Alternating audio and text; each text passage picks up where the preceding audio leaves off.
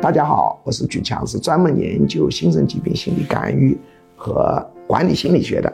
那么在新生疾病干预当中，催眠是一个重要的手段。催眠可以解决很多问题：抑郁症、焦虑症、强迫症、恐惧症、焦虑型高血压、焦虑性心脏病、焦虑性头痛、焦虑性肩膀痛，啊，可以解决风疹、块、哮喘啊、胃溃疡等等等等。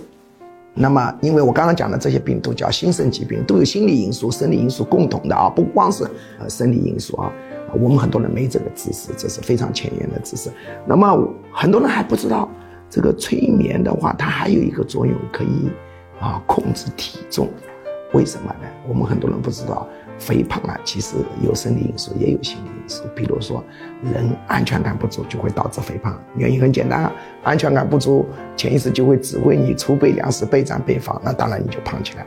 所以呢，单亲子女平均体重要比社会同年龄人要高得多，就是因为他安全感不足嘛。